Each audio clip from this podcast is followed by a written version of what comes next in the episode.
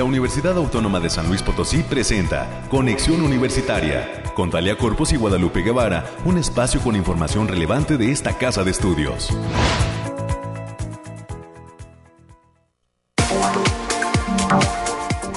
Ya es miércoles 27 de abril del año 2022. Muy buenos días San Luis Potosí, México y el mundo. Bienvenidos a Conexión Universitaria. Arrancamos una emisión más. Soy Talia Corpus y a nombre de todo el equipo que hace posible este esfuerzo de comunicación, les doy la bienvenida y le pido que, eh, les pido que se queden con nosotros hasta las 10 de la mañana. Tenemos poco más de 50 minutos para compartir información de interés sobre lo que sucede en esta, la universidad pública más importante del estado de San Luis Potosí.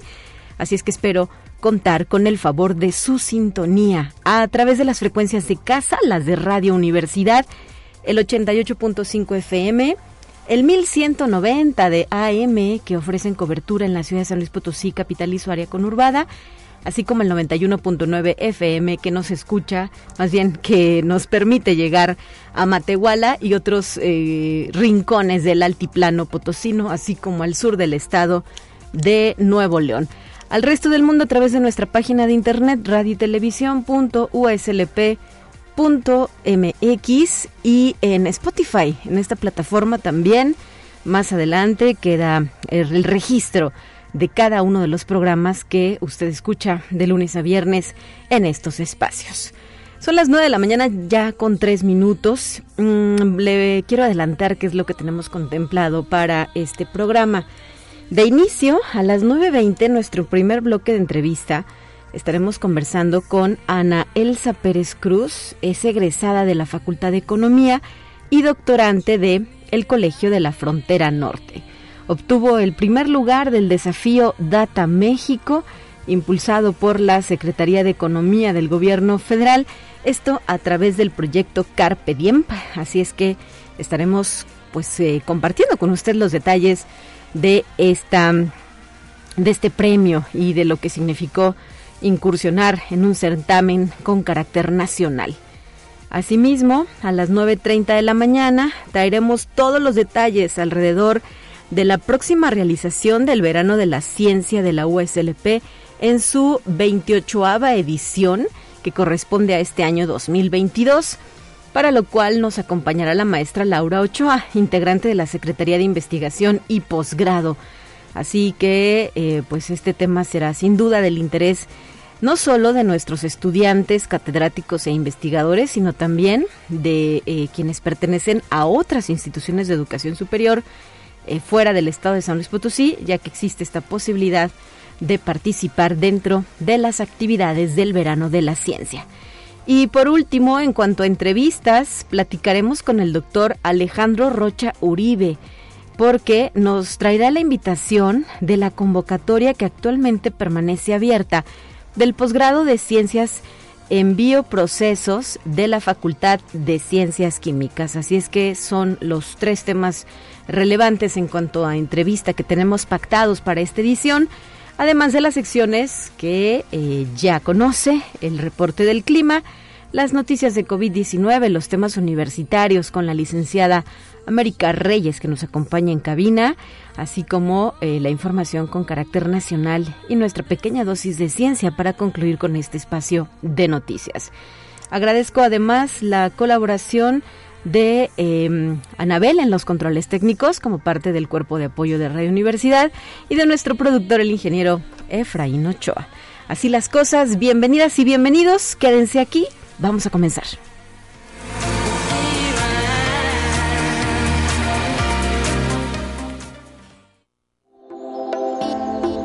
Aire, frío, lluvia o calor. Despeja tus dudas con el pronóstico del clima. Alejandrina Dalemese, te saludo con mucho gusto desde el Laboratorio de Variabilidad Climática de la UASLP. ¿Qué onda con el clima? Dos días nubladitos con un poco de aire frescos, ¿verdad? En San Luis Potosí Capital. Adelante con tu información. Muy buen día, Talia. Como ya sabes, te traigo el pronóstico más acertado de nuestro estado, que en esta ocasión consta del 27 al 28 de abril. Y como lo mencionas, el, clima ha estado, nos ha dado un, suspiro del calor, ¿verdad? En el altiplano potosino estarán con temperaturas máximas de 27 grados centígrados y mínimas de 12. Cielos medio nublados con espacios de sol de importancia. Se prevén vientos ligeros de 10 kilómetros por hora y posibles ráfagas que pueden llegar a sobrepasar los 25 kilómetros por hora. No se descartan precipitaciones generalizadas, especialmente en zonas de la sierra.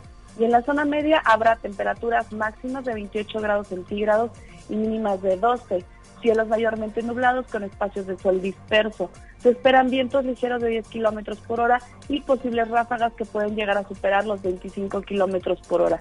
No se descartan eventos de precipitaciones puntuales, especialmente en zonas de la sierra.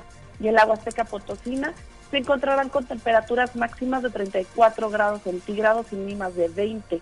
Cielos mayormente nublados con espacios de sol disperso vientos ligeros de 10 kilómetros por hora y posibles ráfagas de ligeras a moderadas de 25 kilómetros por hora.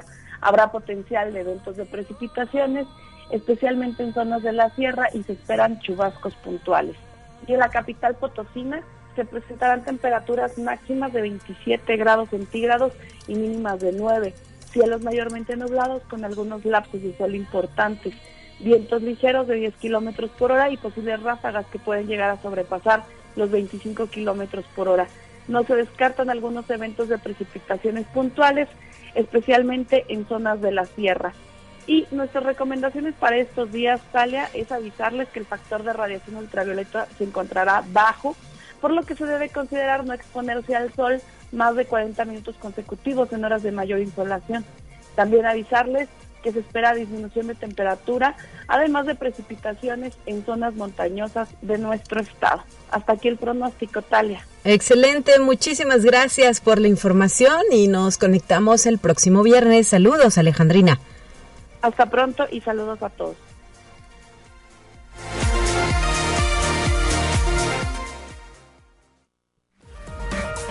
Lo más relevante del reporte COVID-19.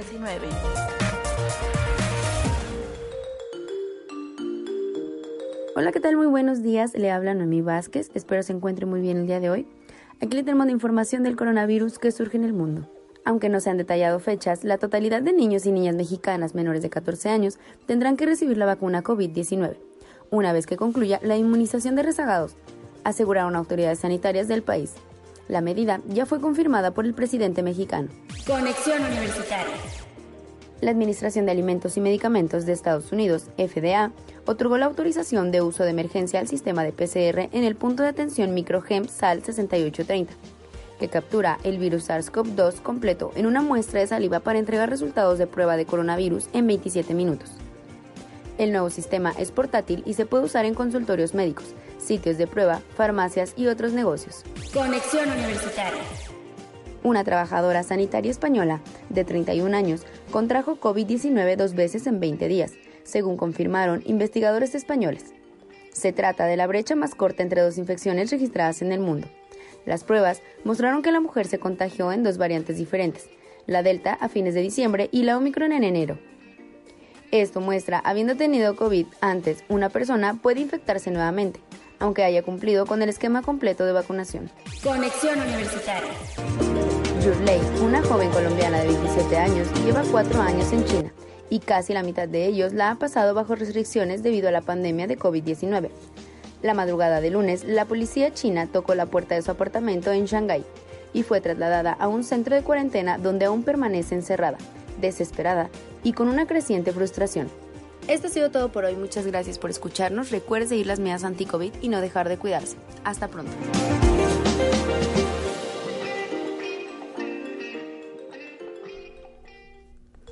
Y para complementar esta información, eh, la División de Servicios Estudiantiles de nuestra Casa de Estudios está haciendo invitación a las y los estudiantes a que no se han vacunado, a que acudan por su primera, segunda, tercera eh, dosis o también la cuarta. Esto eh, está sucediendo ya en diversas entidades académicas.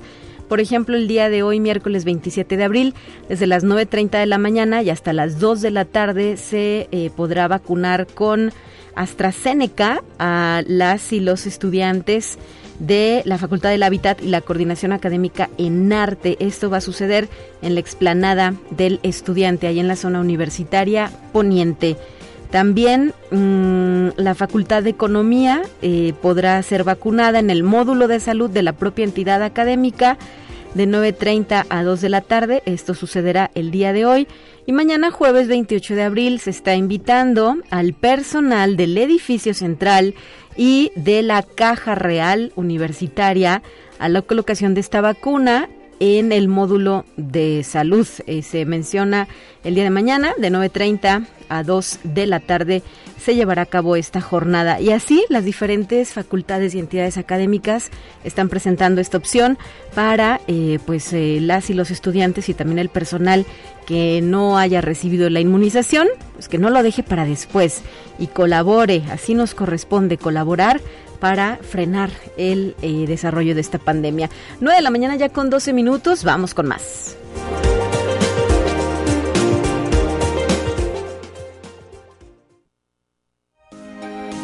Escucha un resumen de Noticias Universitarias.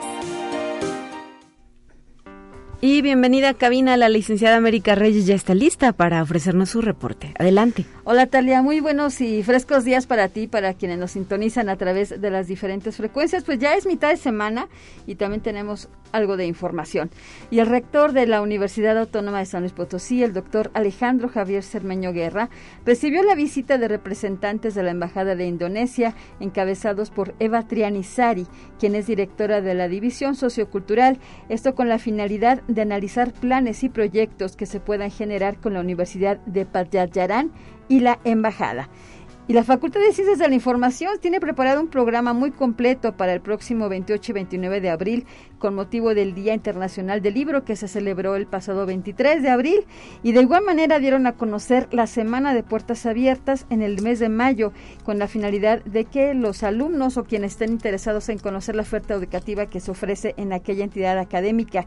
Las actividades comprenden un taller sobre derechos de autor, un cine debate, así como charlas y talleres sobre prácticas de lectura, elaboración de audiolibros, exposición de cómics y mangas. Las actividades son para todo público. Para mayores informes pueden consultar la página web https dos puntos diagonal diagonal www.fci.uaslp.mx. Y en la Facultad de Ciencias Químicas invitan al primer Foro Estatal del Agua, el cual se realizará del 2 al 5 de mayo del presente año con la participación del Gobierno del Estado y el Ayuntamiento de San Luis Potosí, así como del Consejo Potosino de Ciencia y Tecnología. El evento tiene un costo de recuperación y se llevará a cabo en el Centro Cultural Universitario Bicentenario. Para mayores informes pueden mandar un correo a erica.padilla.uaslp.mx o bien pueden consultar al teléfono 4448 26 la extensión es la 6316. Y en el mes de mayo, eh, del 3 al 6, se llevará a cabo el vigésimo primer Congreso Internacional de Medicina, actualizaciones en trasplantes y donación de órganos, una segunda oportunidad a la vida, el cual es organizado por la Facultad de Medicina, el cual comprende, entre otras actividades, 43 conferencias. Las y los interesados deberán hacer un registro y realizar el pago de la cuota correspondiente. Los costos son los siguientes, estudiantes 350 pesos, residentes, médicos generales, y personal de salud. 500 pesos médicos especialistas 800. Los datos se, se, pueden encontrar en la página https dos puntos diagonal diagonal xxi congresomedicina.uaslp.mx diagonal home diagonal cuotas. Las inscripciones se pueden realizar hasta el mes de mayo. Y en la Facultad de Contaduría y Administración se invitan a la comunidad universitaria y al público en general a cursar el diplomado Marketing and Branding, que se realizará de forma presencial del 6 de mayo hasta el 3 de septiembre del presente año. El diplomado es también una opción de titulación con vigencia de un año para egresados de esta carrera. Los interesados se pueden dirigir al Centro de Desarrollo Empresarial de la Facultad de Contaduría y Administración o bien pueden comunicarse al teléfono 4448 26 2300, las extensiones 3451 y 3452 o bien al correo electrónico cde.fca.uaslp.mx. Y en la Facultad de Enfermería y Nutrición se ofrece el curso prescripción de dieta cetogénica que va a impartir la maestra Tania Paola Rubalcaba Valdés, el cual se desarrollará del 5 de mayo y hasta el 23 de junio en un horario de 16 a 19 horas. Para mayores informes pueden mandar un correo a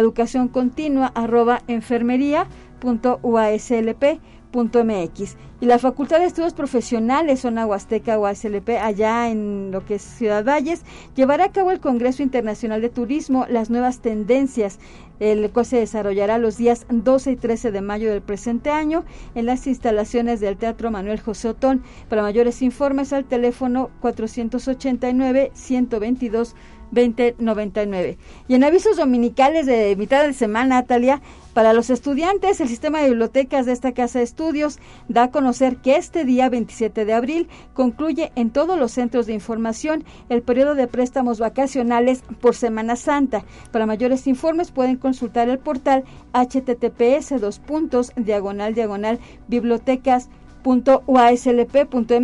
y también se informa a todo el personal que labora en esta casa de estudios que la entrega de documentos sobre los comprobantes fiscales para actualización de datos personales serán recibidos exclusivamente en la torre administrativa de la universidad en el departamento de nómina. La fecha límite es el próximo 15 de mayo del presente año. Para mayores informes pueden marcar al teléfono 44 48 26 23 00. La extensión es la 7737. Perfecto. América, muchísimas gracias por estos temas que nos has traído a cabina y te escuchamos mañana de nueva cuenta. Así es, excelente mitad de semana, cuídese. Gracias. Para complementar esta información, quisiera también agregar que el próximo viernes 6 de mayo a las 12 del día en el auditorio de la Facultad de Ciencias de la Comunicación, el doctor Andreu Comas, investigador de nuestra Casa de Estudios, estará participando dentro del ciclo de charlas que ofrece la Facultad de Ciencias de la Comunicación.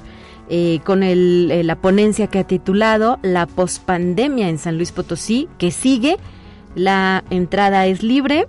Le reitero esta invitación para que participe en eh, la charla que ofrece la Facultad de Ciencias de la Comunicación viernes 6 de mayo a las 12 del día en el auditorio de esta entidad académica.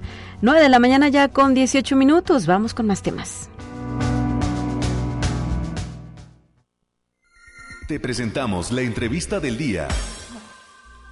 Y en la línea telefónica se encuentra la maestra Ana Elsa Pérez Cruz, quien es egresada de la Facultad de Economía de nuestra Casa de Estudios y además doctorante del Colegio de la Frontera Norte.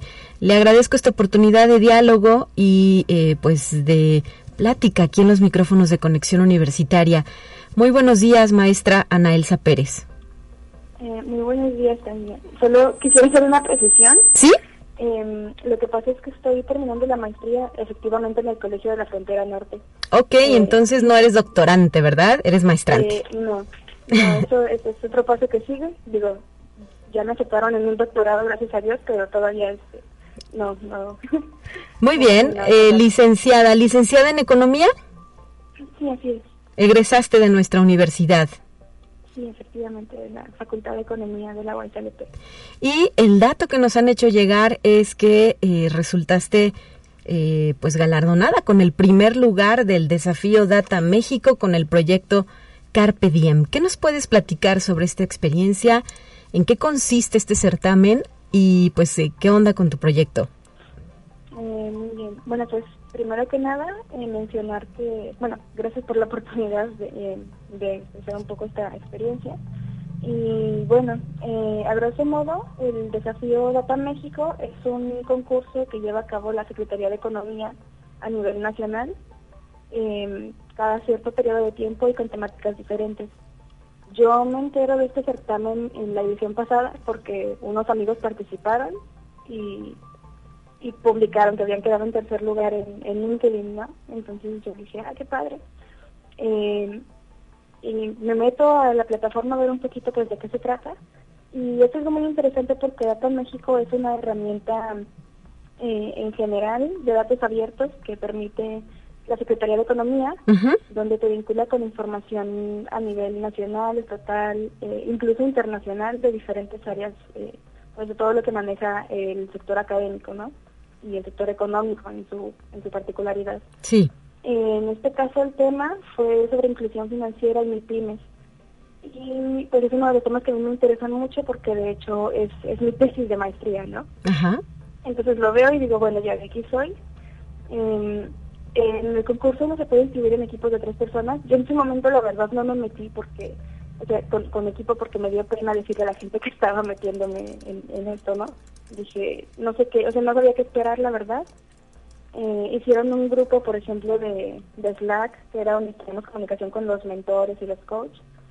Y había gente que yo conocía de otros estados del país que también son economistas. Incluso estaba una de mis profesoras de la maestría, ¿no? Ella es doctora, ella sí. Y dije, no, pues vaya.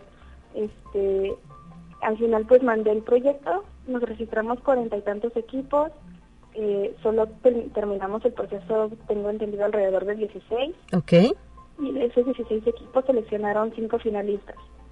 Entonces, eh, el pues todo el proceso de, los finalistas fue nada más presentar nuestros análisis y datos y propuestas em, para, bueno, frente a ciertas personas del, sector económico, entre ellos eh, representantes del Secretario de Economía, la ciudad de Mastercard, de Clip, que son los que hacen esta cosita naranja con la que uno puede hacer pagos con tarjeta.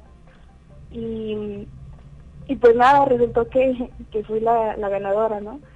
Eh, algo que me impactó mucho fue dentro del proceso que fui la única mujer que expuso. Ok. Eh, y aparte pues de periferia, porque muchos, la, mayoría eran pues Ciudad de México, Estado de México o Guadalajara, que también es una metropolitana. Y creo que un poquito del énfasis que también me importó en este sentido fue que los resultados que se arrojaron, eh, uno de los determinantes principales para que exista una inclusión financiera, eh, al menos en el sentido de la red de pagos, es el acceso a Internet. Eh, yo sé que hay prioridades, ¿no? Como que la gente tenga agua potable en sus casas. O luz. o, luz, para empezar, ajá.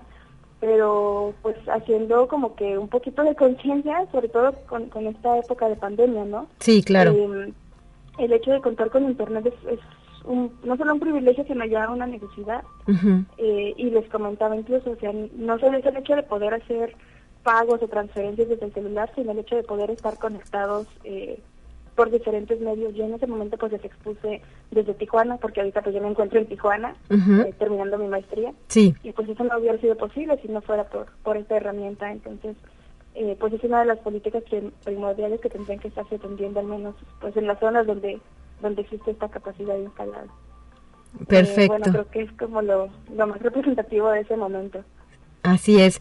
Y Ana Elsa Pérez, eh, ¿cómo vino dotado este concurso? ¿Hubo algún premio específico para, pues, para ti que ganaste este primer lugar? Eh, sí, para empezar eh, fue un, pues, el reconocimiento, ¿no? En general, el de mi familia. Pero también tuvimos la oportunidad de tener una cena en un restaurante en la Ciudad de México con la CEO de Mastercard y gente del mismo equipo de marketing, etcétera. Em, se me permitió llevar dos acompañantes, entonces, pues ahora sí invité a las personas que contemplé en algún momento para, para estar pues en, equipo.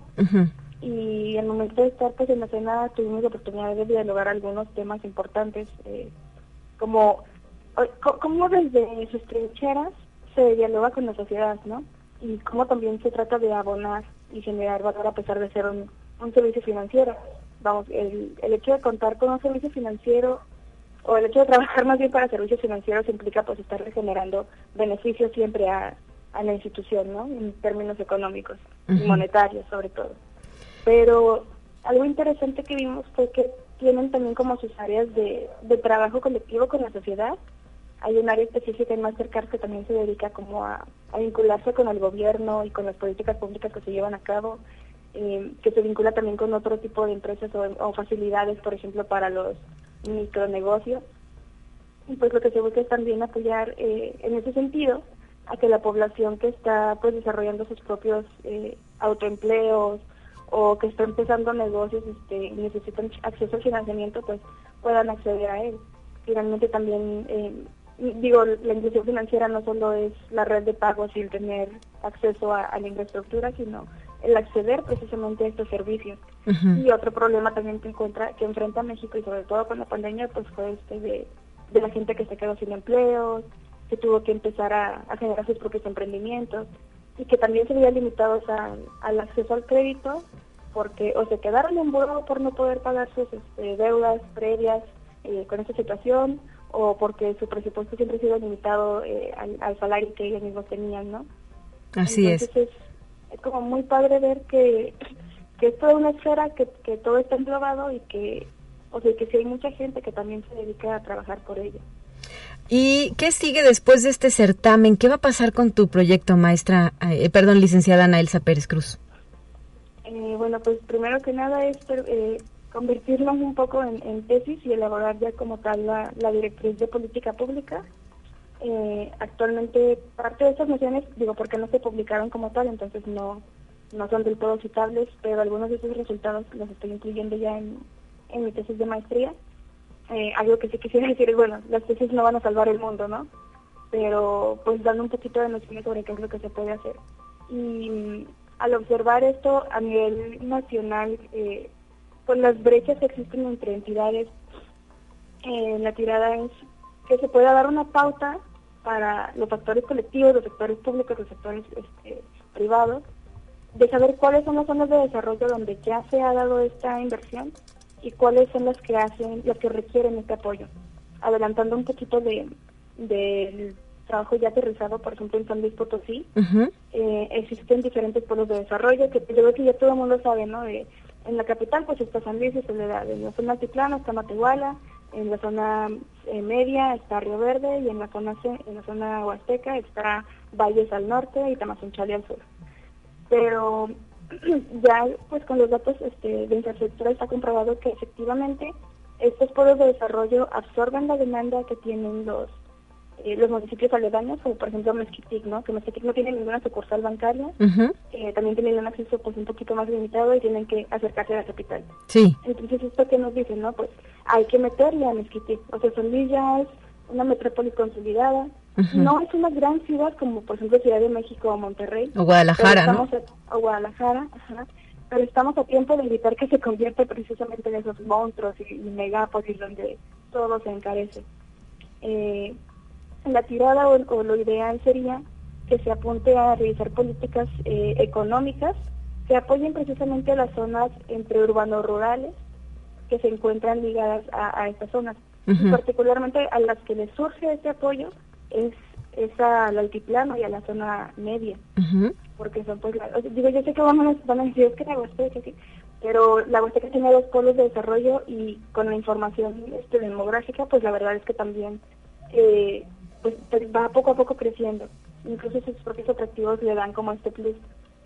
Y la que hasta ahora se encuentra más abandonada, pues eh, desafortunadamente es el altiplano. Su único eje es es Matehuala, eh, para todo el, grueso territorial que abarca, ¿no? Entonces la tirada sería pues eh, en un futuro, si no es con Mastercard, pues buscar a lo mejor con gobierno del estado o con, eh, o con gobierno municipal, aunque sea, pero que, que se escuchen precisamente estas propuestas, porque es necesario atender a esa población a la que nadie voltea a ver, porque todo el mundo espera que ellos emigren a la capital y en algún momento la capital se va a llenar y, pues eso, ¿no? El, chiste es que a todos nos toque esta, esta distribución pareja. Así es. Muy bien, eh, licenciada Ana Elsa Pérez Cruz, muchísimas felicidades por haber ganado este primer lugar dentro del desafío Data México y eh, pues esperamos que continúe tu trayectoria. Nos dices, estás por concluir tu maestría y continuarás con tus estudios de doctorado. Gracias por habernos regalado estos minutos para Conexión Universitaria. A ustedes, muchas gracias. Hasta la próxima, un abrazo fuerte. 9 de la mañana ya con 30 minutos, haremos una pausa y muy pronto estamos de regreso con más información.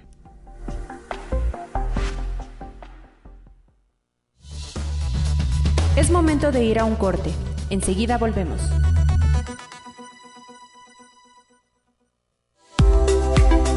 Continuamos en conexión. Volvemos con más temas. Te presentamos la entrevista del día. De nueva cuenta, regreso a la línea telefónica en esta ocasión para saludar y agradecer la presencia de la ingeniera Laurelena Ochoa Leija, integrante de la Secretaría de Investigación y Posgrado de nuestra Casa de Estudios. Quien es la entidad responsable de la organización y el buen desarrollo del verano de la ciencia de nuestra universidad. Bienvenida, ingeniera. Muy buenos días. Sí, buenos días, Talia. Mucho gusto en saludarte. Sí, aquí estamos muy contentos de poder platicar de nuestro verano de la ciencia. La edición número 28 es la que se encuentra en desarrollo y eh, pues ¿qué nos puedes eh, informar respecto a este evento de inicio? Eh, pues haciendo la invitación a los estudiantes a que participen, a que se registren y sean parte de esta gran experiencia, porque se acerca la fecha límite de registro. Así es, actualmente tenemos abierto el registro para los estudiantes eh, recordemos que el verano de la ciencia tiene el objetivo de acercar a los chicos a la ciencia, que la vivan de cerca. Entonces lo que se hace es una estancia de investigación por un lado, el chico va al espacio del, del investigador y vive de cerca la investigación, ¿sí? De esa manera nosotros creemos que se enamora de la, de la ciencia, porque hacen falta muchos científicos en el mundo. Esta, está abierta la, la, convocatoria actualmente, cierra el próximo viernes 29 de abril. Sí, en la página a la, que, a la cual pueden tener toda la información es eh,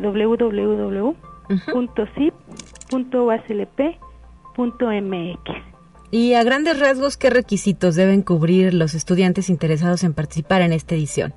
Bueno, este año se están invitando a estudiantes desde los primeros semestres, entonces no hay límite de semestre. el, el requisito académico más, más relevante es el promedio. Estamos pidiendo que los chicos tengan promedio general hasta el momento de 8. Ok. Ese sería básicamente, ¿verdad? El requisito para poder participar. Sí, y muchas ganas. Muchas ganas, este, van a tener un, un verano diferente al que pudieran tener si no hacen el verano. Así es. Y además, pues son ya, me imagino que actividades presenciales, ¿no? Las que se estarán desarrollando, o de la manera más bien en la que se estará desarrollando este verano. Así es. Tenemos, este año vamos a ofrecer dos actividades importantes. La primera es la estancia de investigación. Un estudiante va a un espacio de investigación con un profesor eh, competente que, que realiza investigación en este momento. Es una estancia de investigación y es presencial eh, preferentemente. Si las condiciones no lo permiten, bueno, se hacen los ajustes. Sí. Y adelante, adelante. Pero también estamos ofreciendo un programa virtual del verano de la ciencia. Este programa es un conjunto de cursos cortos y conferencias en horarios muy accesibles para que los estudiantes que no pueden hacer una estancia pero quieran vivir la, la experiencia lo puedan hacer a través de estas actividades. Entonces, un estudiante puede hacer estancia de investigación o hacer el programa virtual del verano de la ciencia. Excelente. ¿Y cuántos docentes investigadores universitarios están participando en esta ocasión? ¿Qué tipo de proyectos han propuesto? ¿En qué áreas del conocimiento? Ok, recordemos, el verano de la ciencia va dirigido a todas las áreas del conocimiento, desde el área social, la parte artística, la parte más dura que son ciencias, matemáticas, geología, economía, todas, todas, todas las áreas del, del conocimiento. Y tenemos registrados un poquito más de 200 investigadores, eh, todos ellos eh, haciendo investigación actualmente, son investigadores activos y están proponiendo más de 260 proyectos. ¿sí? Entonces, un estudiante puede escoger dentro de ese universo de proyectos. En la página de la, del verano pueden consultar la información, vienen más detalles, vienen el tipo de actividades que van a hacer, el perfil del estudiante que requiere el, el, proyecto y, y con, con esa información pues puede inscribirse. Excelente. Hay que señalar que este verano aplica para todas las entidades y campus de nuestra institución. Así es. Eh, participan 29 entidades académicas. Van desde las facultades, las coordinaciones, los institutos de investigación, Este año algo muy importante se suma la prepa de Matehuala. Muy bien, la Escuela Preparatoria de Matehuala, donde nos están escuchando en vivo en este momento. Sí, este año eh, se invitó también a los chicos de prepa porque sabemos que las vocaciones se deben impulsar desde edades más tempranas. Entonces, bueno, estamos haciendo un primer ejercicio en donde los chicos de preparatoria también se van a poder integrar a una estancia de investigación. Sí, y específicamente la preparatoria de Matehuala. sí.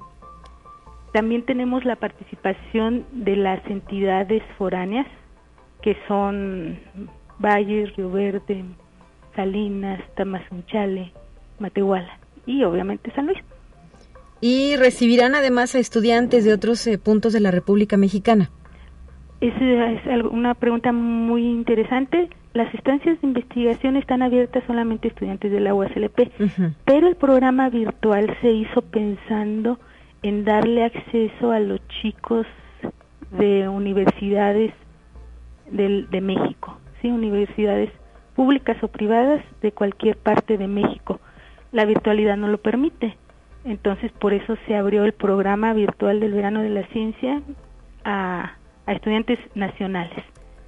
Bueno, pues reiteramos que la fecha límite de registro de solicitudes es este viernes 29 de abril, así es que eh, pues espero que las y los jóvenes que tengan ese interés no lo dejen para el final y hoy mismo manden su solicitud que será revisada por un comité organizador. Así es.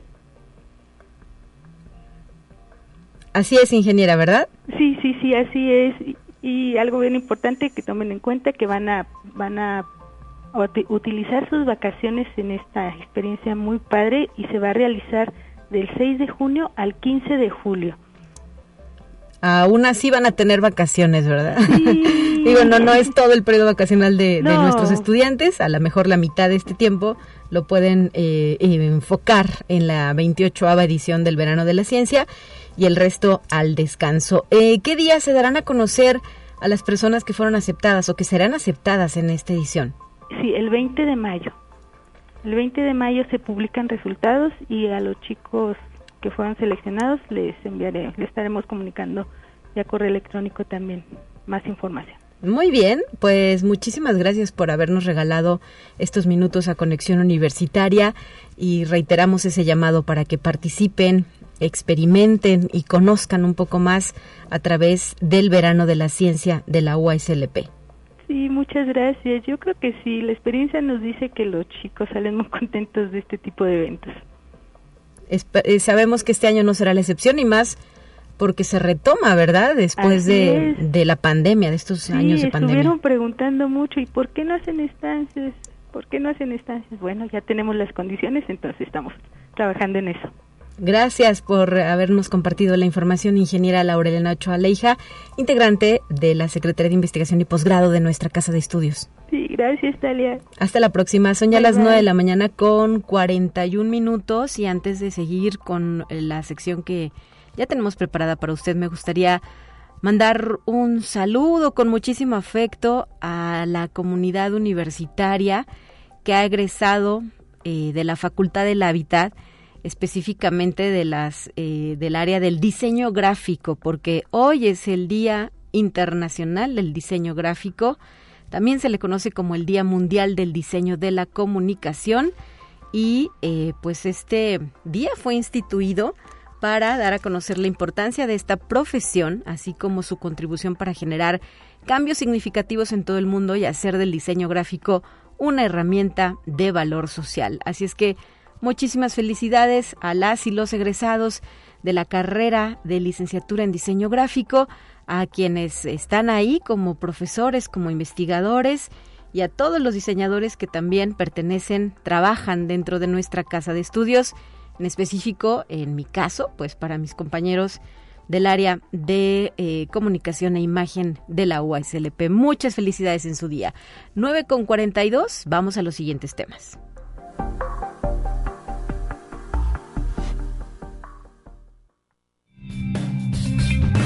Entérate qué sucede en otras instituciones de educación superior de México. El país no hubiera alcanzado los niveles de desarrollo urbano de caminos, puentes, presas y empresas tecnológicas sin la Facultad de Ingeniería de la UNAM, pues es uno de los pilares sobre los cuales descansa el prestigio de la institución. Así lo destacó el rector Enrique Graue Vigers en el marco de los 230 años de la entidad. Conexión Universitaria. La Universidad Autónoma de Aguascalientes oferta cada semestre hasta 45 cursos del Programa Institucional de Formación Humanista con la intención de brindar a los alumnos una variada gama de posibilidades para reunir los nueve créditos que necesitan como requisito de titulación. Así lo explicó la licenciada Paulina Ábalos Valladares, encargada del programa que considera este tipo de actividades con el propósito de coadyuvar a que el estudiante fortalezca su formación profesional y personal. Conexión Universitaria. La Fundación Heinrich Böll presentó en las instalaciones del ITESO el libro Abril en la Memoria, 30 años, que recopila testimonios de afectados por las explosiones de 1992 en Guadalajara y una remembranza del proceso de elaboración de la escultura Estela contra el olvido. En el evento, Sergio Gómez Partida, integrante del Movimiento Civil de Damnificados, señaló que es importante que la sociedad se articule y trabaje junta para observar la actuación de los entes públicos, ya que las catástrofes como la del 22 de abril son el resultado de muchas cosas que se hicieron mal. Conexión Universitaria. El maltrato infantil genera un potencial daño a la salud física y mental de quien lo padece. Es un problema global sin embargo, es posible prevenirlo con un enfoque multisectorial. Así lo considera la académica de la Facultad de Psicología de la UNAM, María Teresa Monjara Rodríguez, luego de que el INEGI diera a conocer que de enero a julio de 2021 la violencia contra los menores más ejercida en el país fue la psicológica con 37.8%. En el mismo periodo se dieron 1.427 asesinatos de niñas y y 373.661 nacimientos de madres adolescentes, de las cuales más de 8.000 eran menores de 14 años.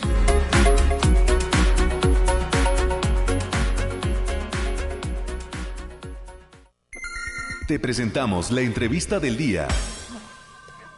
Y en este último bloque de entrevista nos trasladamos con la magia de la línea telefónica hasta la Facultad de Ciencias Químicas donde se encuentra el doctor Alejandro Rocha Uribe, coordinador del posgrado en Ciencias en Bioprocesos. Muy buenos días, gracias por contestar esta llamada. Buen día, Tania, gracias a ti. Gracias, doctor. Y eh, sabemos que esta convocatoria del posgrado se mantiene abierta, así es que la intención de esta entrevista es hacer extensiva la invitación a las personas interesadas para que participen del mismo. Adelante con la información. Sí, muchas gracias. Sí, efectivamente la, la, convocatoria está abierta, cierra el 12 de junio. Sí, para quien esté interesado, pues sí, este, tome pues, cartas en el asunto. De los requisitos tenemos dos, dos programas de, de, posgrado, tenemos programa de maestría y tenemos programa de doctorado. Los requisitos para la maestría es tener una licenciatura terminada en, un área sin a lo que sean los bioprocesos, ¿sí? como pues, los, químicos, los ingenieros en alimentos, los ingenieros en biotecnología, eh, cualquier área relacionada con esta, con esta, eh, con, con, los bioprocesos. Se requiere también presentar un certificado del examen TOEFL y un eh, eh, examen eh, Exani 3 del Ceneval, ¿sí? se requieren 100, puntos como mínimo para poder ser aceptado en, este programa. Estos dos requisitos son muy importantes que los consideren porque toman de, algo de tiempo, están calendarizados, generalmente uno cada mes, entonces es, es, donde se le tiene que poner un poquito más de atención para que si alguien está interesado, por favor, este, pues, cheque las, las fechas eh, en que se, ofrecen estos exámenes. Eh, también se, en el examen para la admisión a la maestría se hace un examen de conocimientos escritos y se hace un eh, examen de psicoestrategias para evaluar pues, las habilidades intelectuales y conocimientos de los estudiantes. En el caso del doctorado, ah, perdón, se hace también una entrevista por el comité de admisión a los aspirantes a la maestría En el caso de doctorado, pues se requiere que tengan grado de licenciatura y de maestría, también en, ciencias, en, áreas afines, eh, contar con el grado ya de, de en ciencias, eh, presentar también el examen en el Senegal, también con un promedio de, de, mil, puntos como mínimo. En este caso se presenta un seminario ante el comité de admisión que consiste en presentar los resultados de su tesis de la maestría. Se hace una entrevista Aquí no se hace, no se aplica examen de admisión, eh, el proceso consiste en más evaluar este seminario donde se presentan los resultados de la tesis y también hay que presentar un certificado de que se ha presentado el, examen del TOEFL, es decir, el examen de, inglés. Estos son básicamente los requisitos para, para los estudiantes, tanto de maestría como de doctorado. También. Perfecto. ¿Y qué tipo de de profesionistas, me refiero a qué carreras afines pueden inscribirse o podrían tener interés en este posgrado. Sí, pues son ingenieros químicos, ingenieros químicos, ingenieros de tecnólogos, ah, eh, de alimentos, químicas, pues también tenemos estudiantes de, nutrición, sí, en estas áreas uh, agroindustriales, ingenieros industriales, sí, esas son las áreas básicas que más este, de los cuales tenemos más estudiantes que aplican a nuestro programa. Muy bien, ¿y cómo se integra la planta docente? La planta docente está integrada por 14, 14 eh, profesores, eh, todos de, calidad reconocida, todos son este, investigadores del Sistema Nacional, tienen el reconocimiento por el Sistema Nacional de Investigadores, eh, es decir, son profesores o investigadores de, alta calidad, generan trabajos de investigación de muy buena calidad. Están repartidos en diferentes líneas de investigación. Tenemos eh, tres áreas de, que se llama líneas de generación y aplicación de conocimiento. Una de ellas es la ingeniería y la simulación de bioprocesos. Otra de ellas es la fisicoquímica de biomoléculas y la tercera es la de bioprocesos moleculares y celulares. Esto hace del programa pues, eh, algo que, le da mucho mucho plus al programa, es, un sistema, un programa multidisciplinario, son estas tres diferentes áreas eh, en las que se mueven nuestros proyectos de investigación y en las que se aplican nuestros estudiantes. Eh, generalmente un estudiante puede tener profesor, un profesor, por ejemplo, que dirige la tesis de uno de estos temas y tiene generalmente la participación de otra de las áreas o de las dos otras áreas, es decir, es un sistema eh, multidisciplinario, el, estudiante se prepara en por lo menos dos de estas áreas, generalmente, eh, para desarrollar su proyecto de tesis. Entonces, pues, sale muy bien, muy bien preparado el, estudiante. Eh, le digo, somos 15, ah, 15 profesores, 15 doctores, sí, en diferentes áreas somos especialistas en alguna de estas líneas de investigación. Excelente. Em, me gustaría también saber eh, cuál es la población estudiantil de este doctorado y de esta maestría. ¿Hasta cuántos aspirantes eh, reciben eh, cuando lanzan sus convocatorias? Ah, tenemos un promedio de admisión de, de, cinco doctorados, de cinco estudiantes de doctorado cada semestre. Es importante mencionar que la admisión se hace cada semestre. Ok, muy bien. A diferencia de otros programas. En promedio entran cinco estudiantes de doctorado y siete estudiantes de maestría. Hay bastante fluctuación, pero esos son los, promedios. Ojalá tengamos más, tenemos capacidad para recibir a más. Eh, es bueno que nos que nos permite este, el contacto con tu audiencia porque pues sí es importante promover nuestro posgrado. Ojalá tengamos, tenemos capacidad para más, pero esos son los promedios que se han manejado cada semestre de cinco estudiantes de doctorado y siete de maestría. ¿Y qué tipo de eh, ¿Qué tipo de certificaciones o de acreditaciones tiene este eh, grado académico? Así, el, ahorita el, programa, eh, ahorita está cambiando, el, el está cambiando algunas algunas reglas, pero actualmente el programa está reconocido por el Padrón Nacional de, de, de Posgrado de Excelencia, por el PNPC. Sí, que ahorita pues está modificándose un poquito por el CONACYT, pero pues cabe mencionar, importante también mencionar lo que estamos en ese en ese nivel estamos acreditados, estamos registrados en ese padrón de excelencia, entonces pues es bastante eh, importante que los muchachos sepan que el, programa, los, ambos programas en materia de doctorado tienen el nivel de, excelencia reconocido por el CONACYT. ¿Y hay oportunidad de gestionar algún tipo de beca o estímulo para los estudiantes? Sí, De hecho, eh, eh, anteriormente creo que están cambiando algunas cosas a nivel nacional. En sí, claro. Anteriormente este reconocimiento, este padrón, eh, les garantizaba la, la, beca a los estudiantes. Ahorita pues está promoviendo por parte del gobierno federal que todos los estudiantes que sean admitidos en, los programas tengan beca. Bueno, pues ahí está información relevante sobre estos este posgrado, maestría y doctorado en ciencias en bioprocesos que ofrece la Facultad de Ciencias Químicas. ¿Cuál es su página en internet, su sitio web para eh, encontrar el detalle de la convocatoria y sobre todo pues los tiempos, ¿no? Para aquellas personas que estuvieran interesadas en participar.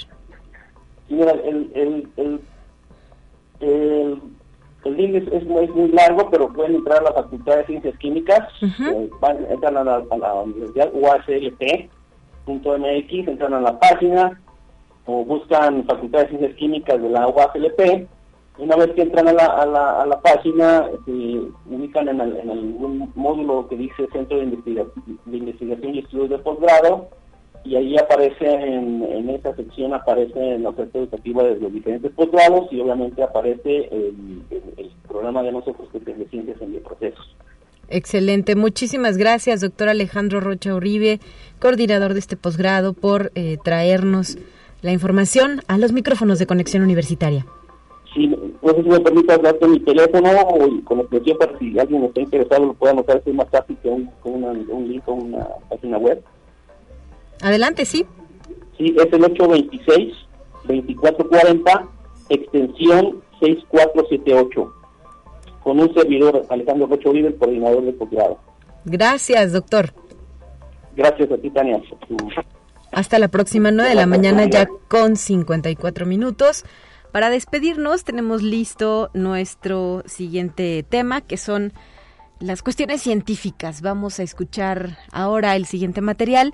Yo le agradezco a usted el favor de la sintonía y le reitero el llamado para que mañana a partir de las 9 de la mañana regrese aquí a Radio Universidad a escuchar Conexión Universitaria a cargo de mi compañera Guadalupe Guevara. Soy Talia Corpus y le deseo un excelente miércoles mitad de semana.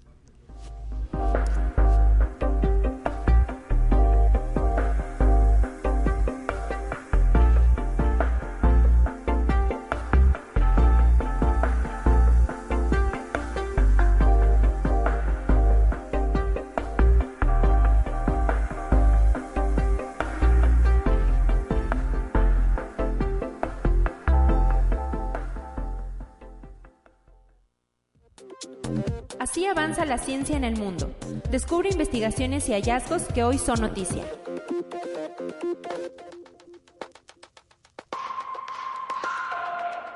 En China no hay pérdida de empleo. El gobierno ha detallado que desde julio del año pasado, las principales empresas de tecnología presentes en ese país han otorgado más de 80.000 empleos. Sin embargo, en las últimas semanas, medios de comunicación internacionales han informado que el sector tecnológico chino se enfrenta a la peor pérdida de puestos de trabajo. Conexión Universitaria. Según científicos alemanes, el Environmental Mapping and Analysis Program, o EMMAP, es un satélite capaz de tomar mediciones que de otro modo serían invisibles desde el grado de contaminación en un río que corre en medio de un bosque hasta la cantidad de nutrientes que tiene una planta. Este satélite alemán de última generación es descrito como un punto de inflexión por su habilidad de usar más de 250 colores para producir los datos más precisos sobre el agua, la tierra y la vegetación en la historia de los satélites. Conexión Universitaria en Estados Unidos, nutriólogos se han unido para formar un grupo en la red social de TikTok llamado Nutritional Sara, en donde instan a la población a no hacer dietas con la idea de mostrar una versión accesible y acogedora de la salud. La generación de dietistas está predicando el aprovechamiento máximo de los cambios equilibrados y sostenibles y el fin de la vergüenza basada en los alimentos por una vida saludable en múltiples formas. Conexión Universitaria. Arqueólogos egipcios han desenterrado en la península del Sinaí las ruinas de un templo dedicado a Zeus, el rey de los dioses en la mitología griega. Así lo anunció el Ministerio de Turismo y Antigüedades.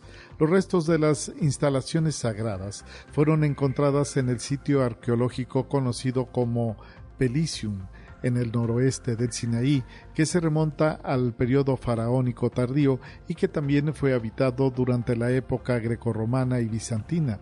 También se han hallado en el lugar objetos que datan del periodo cristiano y de los primeros tiempos del Islam.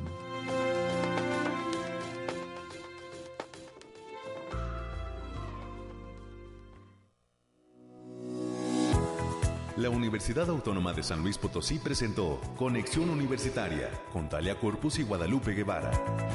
Sintoniza de lunes a viernes de 9 a 10 horas en Radio Universidad 88.5 FM y 1190 AM en San Luis Potosí. En el 91.9 FM con cobertura en el Altiplano Potosino. O en el resto del mundo por el portal www.uaslp.mx y la app UASLP de descarga gratuita.